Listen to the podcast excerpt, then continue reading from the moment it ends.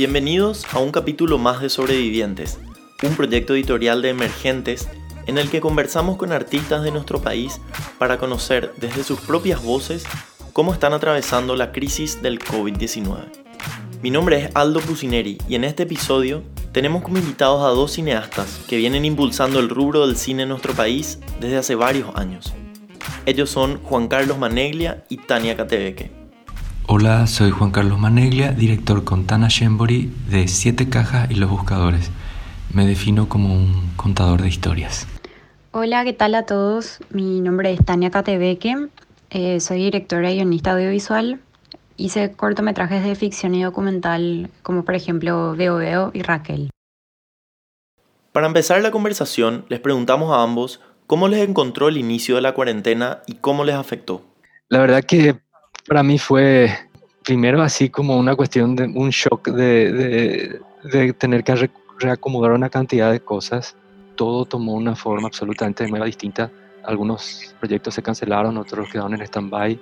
Todo lo que es nuestra escuela de actuación, por ejemplo, al principio era de dar clases online, que eso implicaba, cómo formarnos también, y, todo era como tan rápido. Y, y igual en ese proceso descubrimos cosas bellísimas, eh, que a veces este tiempo también de, cuarentena te da justamente tiempo para por ahí escribir o ver películas o, cultivar alguna idea. Entonces es como que, sí, para, mí es un aprendizaje. Yo no digo que es un ida y vuelta. O sea, se cancelaron cosas que, a mí me, me hubiese encantado hacerlas, pero pero hay cosas que, que resurgieron y que me parece que van a tomar fuerza pronto. Por su parte, Tania nos comparte también su mirada ante este escenario que afectó a las grabaciones, los estrenos y los espacios de formación para cineastas.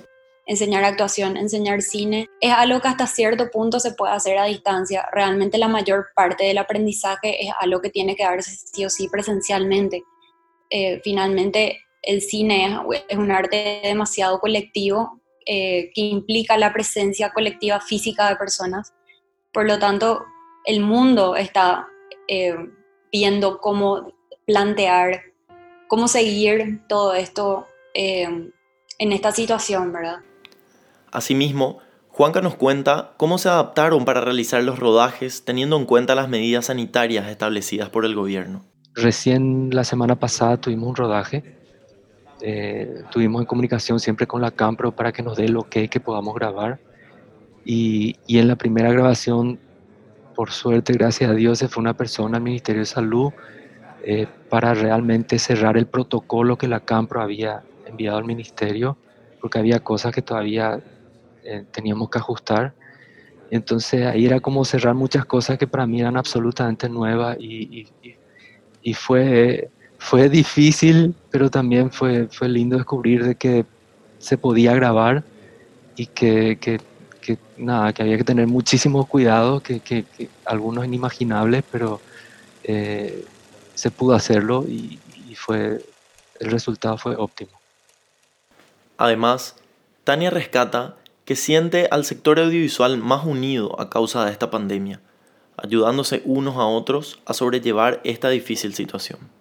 Eh, admiro muchísimo como mucha gente de la PRAP, por ejemplo, que, es la Organización de Profesionales del Audiovisual, tienen las, mismas incertidumbres, las mismas dudas que otras personas en el sector, pero se están, por ejemplo, encargando de que, de que las personas que tienen una necesidad básica que hoy no pueden cumplir, que, que, puedan acceder a una canasta básica, por ejemplo, desde el sector. Entonces, en eso yo veo muchísima humanidad. Y realmente eso, yo no sé si todos los sectores tienen esa unión colectiva, porque en, este tipo de momentos es donde uno realmente ve ese lado más humano de las personas con las que uno trabaja.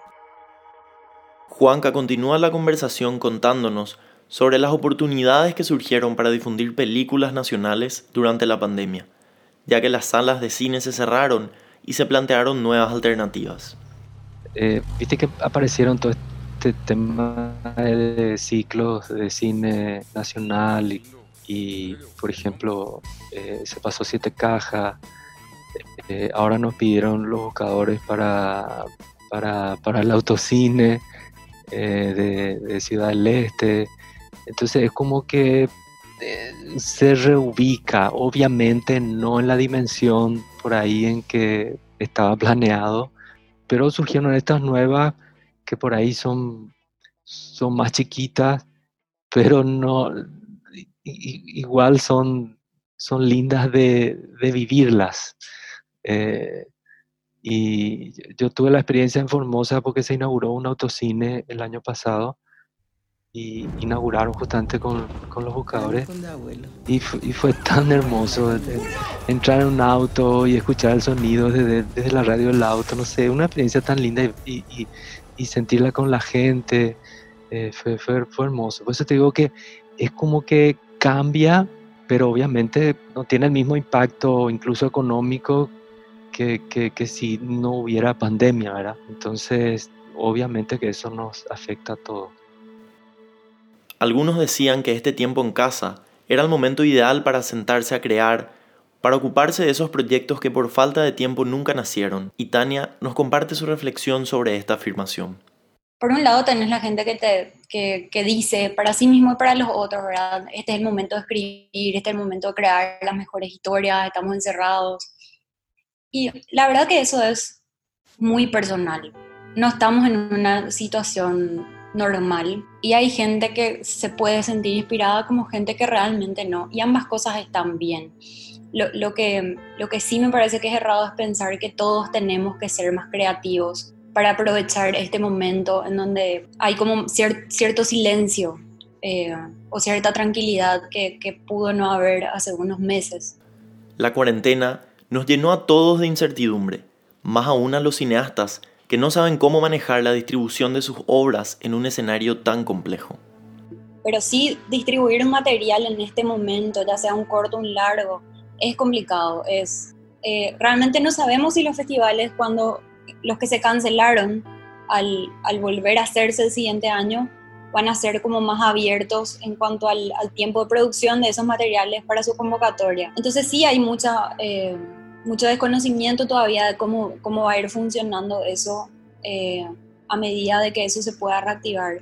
Pero de hecho que el cine, el consumo del cine, en, como hace unos meses lo hacíamos, no sé luego si va a volver de, de por sí en el mismo formato. Aunque se habla de difundir los audiovisuales a través de plataformas digitales, el cine tiene esa magia de reunirnos y de juntar a la gente, una chispa que Tania y Juanca no reemplazarían por nada. Pero para mí como artista un momento muy importante es poder compartir eso con, con, con, con la gente que yo quiero, compartir presencialmente, no hay nada que se pueda igualar a eso. Una opción podría ser el autocine o esperar más adelante a ver qué, qué, pasa con, con, la pandemia. O sea, estamos explorando opciones realmente, pero, pero no hay nada que reemplace el encuentro presencial. Esta cuarentena puso en peligro muchos empleos y rubros de la economía, afectando a los sectores más emergentes como lo es el cine en nuestro país. Por eso le preguntamos a Juanca, ¿la pandemia puso en riesgo la existencia del cine en Paraguay? Re en riesgo está, como muchas otras artes. O sea, es como que todos los estrenos se cancelaron este año, entonces es como que siempre es veremos qué pasa el año que viene. Y incluso hay un estreno eh, nacional que, que Mataron muerto, que incluso que estrenó y le fue muy bien y tuvo que nada, que se tuvo que suspender. Y, y todos veremos qué pasa, ¿verdad? Veremos cómo se reestrena, veremos qué hacen, porque tampoco tenemos fecha, tampoco sabemos eh, qué alternativas, tampoco entendemos si lo del autocine real, va, va a ser realmente masivo o no.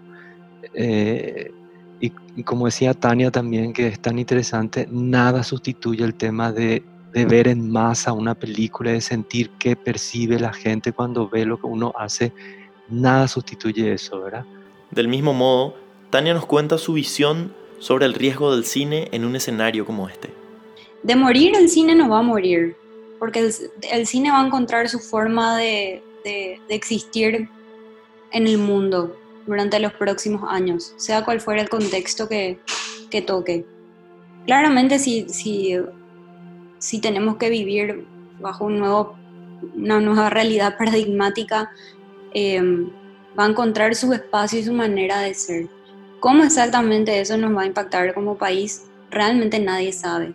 Pero creo que el instituto va a ser una, una figura muy importante y creo que si hubo un momento justo en donde tenía que crearse y existir el Instituto de Cine Paraguayo es este.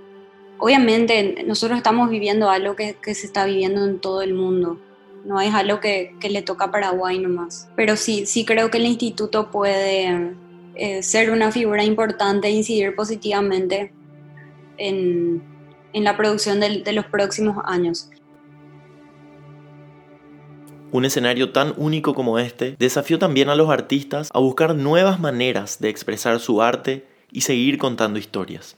A mí me encanta que por un lado esta situación creó como, eh, como una línea distinta, creativa, de, de, cómo contar historias y vi cosas maravillosas. Eh, hace poco vi un corto eh, hecho para, para, una plataforma y es una conversación nomás por, por Instagram y me, me fascinó me encantó y, y, de una profundidad y una simpleza increíble y, y, yo digo cómo a veces esa cuestión de que estemos limitados parece que aflora también a veces lo más creativo, lo más profundo. Entonces es como que a veces esto genera una cosa que, que, que es muy interesante. ¿verdad? Y aprovechamos el espacio para ir más allá de la pandemia y cerrar con reflexiones de ambos. Empezamos con Tania para preguntarle ¿Cuál es la función social del cine desde su propia visión? Para mí el cine tiene funciones súper diferentes que pueden convivir entre sí. O sea, por un lado el cine es entretenimiento y puede ser el escape para, para ese público que necesita consumir ese entretenimiento para alejarse un momento de la realidad, que era lo que un poco estaba mencionado, mencionando. Por otro lado, el cine en un sentido social, para mí el cine es, es la boca de muchas voces que no pueden hablar por sí solas. Eh, para, para, mí, Raquel, mi corto documental es eso, ¿verdad? Tiene, tiene está más, más relacionado a, a, a, ese sentido. Pero también hay otras películas que, que no, y están súper bien que, que, coexistan entre sí todo, todas esas... Eh, todos esos sentidos y, y, y, esas motivaciones por las cuales el cine existe como, como, como arte, ¿verdad? Eh, yo misma, yo no me siento casada con, una sola, con un solo sentido del cine en mi vida. Eh, para mí el cine me da demasiadas cosas como para decir que me da solamente una. Desde mi motivación como directora o de mi motivación como espectadora, que también soy y que también todos somos. Juanca, por su parte, revolucionó la industria del cine en Paraguay con la película Siete Cajas que produjo junto a Tana Shembori.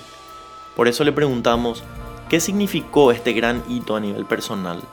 Para mí fue un, fue un impacto muy, muy fuerte, porque la verdad que nunca pensé que la película iba a funcionar como funcionó. Entonces tampoco pensé que la película eh, iba a tener un recorrido en festivales, ni que iba a haber interés de alguna distribuidora por tomarla. Entonces es como que fue muy arrollador todo y me cambió todo, ¿verdad? De verdad no esperaba lo que pasó con la película. Eh, y creo que para el cine paraguayo fue interesante, fue un camino valioso, pero que siento que muchas películas venían preparando. Siempre digo eso porque parece que, que, el, cine tenga como un auge no es mérito de una película, sino mérito de muchas películas que, que empezaron a, a, a, generar como interés y ganas de ver. Y entonces como fue muy lindo formar parte de esa historia. Eh, me siento muy orgulloso que Siete Cajas haya ayudado desde ese lado.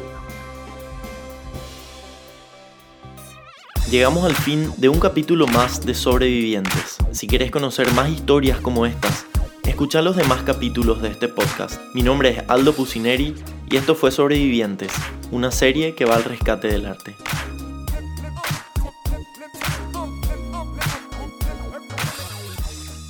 Las opiniones expresadas en esta charla son de exclusiva responsabilidad de los participantes y no representan la opinión o valores del Banco Itaú Paraguay o Fundación Itaú o Fundación Carlos Pusineri Scala.